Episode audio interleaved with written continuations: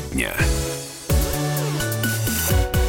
Приветствуем всех, кто слушает радиостанцию «Комсомольская правда» в Москве и других городах вещания. И э, ближайшие 8 минут прямого эфира мы посвятим э, разговору о тайне, которая пока еще не раскрыта. Речь пойдет о событиях, которые произошли ровно 60 лет назад, зимой 1959 года.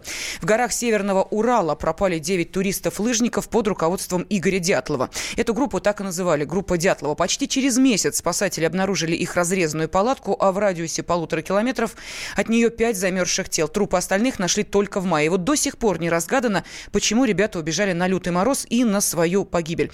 Разгадками занимаются многие. Эту тайну пытаются открыть э, для себя и для э, читателей «Комсомольской правды» наши журналисты Николай и Наталья Варсегова. И вот э, Наташу мы и спросили, а, собственно, э, с чем может быть связано то, что в ближайшее время к этой тайне вернуться уже на официальном уровне. Обращаясь в прокуратуру, мы надеялись на то, что вот именно с помощью прокурорской проверки нам удастся добиться возобновления следствия по уголовному делу. Схема, собственно, проста. В 1959 году следствие вели сотрудники прокуратуры Свердловской области. Значит, только они могут отменить постановление о прекращении уголовного дела. И как надзорный орган обязать местный следственный комитет возобновить расследование. Как выяснилось, сделать это невозможно. Оказывается, в 2013 году в суд города Ивделя поступила жалоба с требованием отменить постановление о прекращении уголовного дела по гибели дятловцев. Кто ее подал, мы пока не знаем. Также не знаем, насколько вообще требование заявителя было юридически обосновано. Суд отказал инициатору жалобы, и это решение никто не обжаловал, хотя на обжалование был дан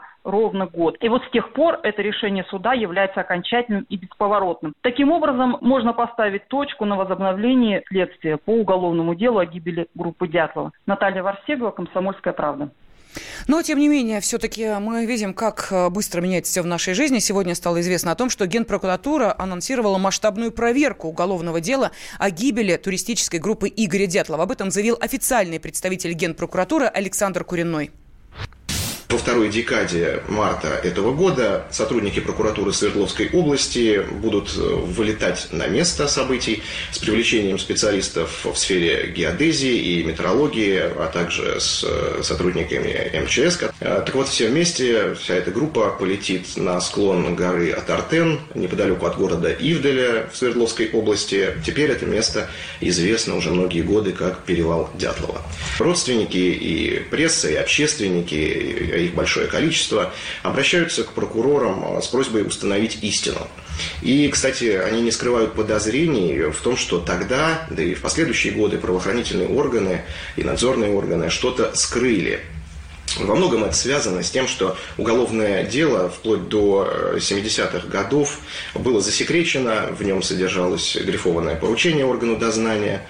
Э, напомню, что согласно постановлению о прекращении уголовного дела от 28 мая 1959 того же года, Официальная причина гибели – это стихийная сила, преодолеть которую туристическая группа не смогла. В сентябре прошлого года началась масштабная проверка. Цель ее – из 75 существующих на данный момент версий оставить только одну истинную. Вот мы слышали официального представителя Генпрокуратуры Александра Куринова, а в студии журналист «Комсомольской правды» Николай Варсегов. Николай, приветствую вас. Здравствуйте. Да, добрый день. Да, и чем же вызвано вот это решение Генпрокуратуры и прокуратуры Свердловской области, которые планируют провести вот 9 экспертиз для выяснения причин гибели этой группы туристов?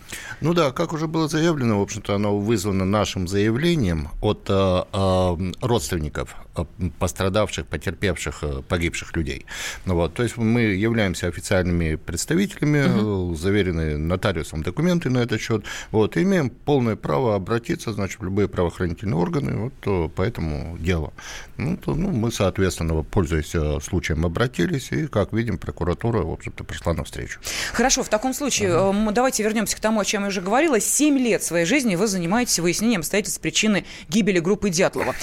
И есть ли какие-то э, версии, которые, на ваш взгляд, являются вот на данный момент приоритетными? Да, конечно, так. Э, немножко не так, конечно. Да, действительно, 7 лет, но это не то, чтобы вот угу. ежедневно 7 лет. Мы отвлекаемся на разные-разные Ну, это понятно, темы. журналистская работа. Вот, да, и время от времени, конечно, когда всплывают какие-то интересные моменты, опять возвращаемся к, к расследованию по группе Дятлова.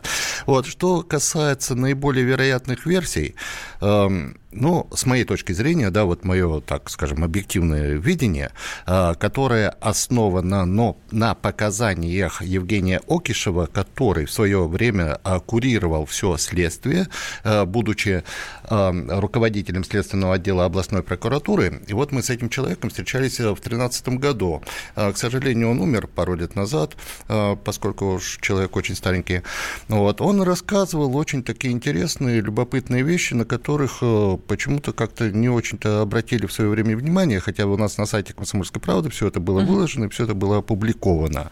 Он попросил копию уголовного дела, которое вот он хорошо знает и помнит, вот э, в силу его остроты, так скажем, вот этого дела. А мы ему привезли э, по месту жительства, он все это изучил, целую ночь там сидел и сказал, что, ребята, в этом деле много чего не хватает. Там не хватает показаний, значит, работника Евгельлага, который говорит, что в ночь там с 1 на 2 мы с моей женой э, вышли из клуба после просмотра такой-то картины и видели очень мощное яркое зарево над горой Тартен, угу. примерно вот в том месте, километров за 20 от э, нас. Вот. Где это, почему этого нет, почему это исчезло, это загадка. Вот. Ну и еще ряд вот таких вот моментов, которые указывают на некую техногенную угу. все-таки э, катастрофу.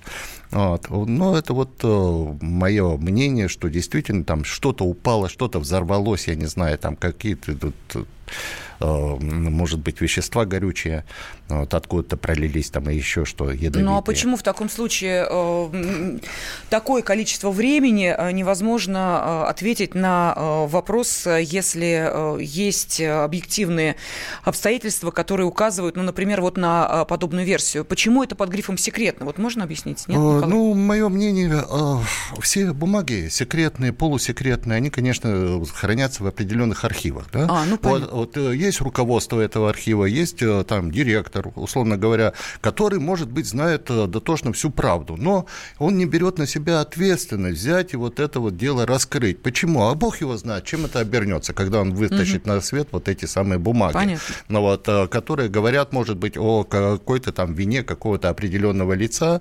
Ну, может быть, этот человек уже помер, но его дети, может быть, занимают на сегодняшний день какие-то высокие посты. Ну, вот, ну примерно вот такая ерунда.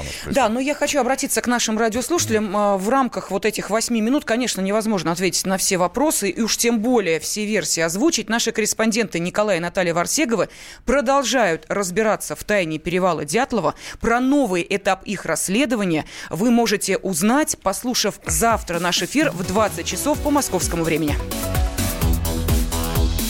Тема дня. Здравствуй, друг. С чем ты к нам пришел? Здравствуйте. Меня зовут Кирилл, и я автоэксперт. Ребята, давайте поддержим Кирилла. Я знаю о машинах все. Я хочу говорить о них, хочу отвечать на вопросы, все время хочу обсуждать автомобильные темы. Как ты борешься со своей зависимостью, Кирилл? А я и не борюсь. Я говорю о машинах каждый день на радио «Комсомольская правда». «Дави на газ» с Кириллом Бревдо. По будням с 8 утра, а также по пятницам с 8 вечера по московскому времени на радио «Комсомольская правда».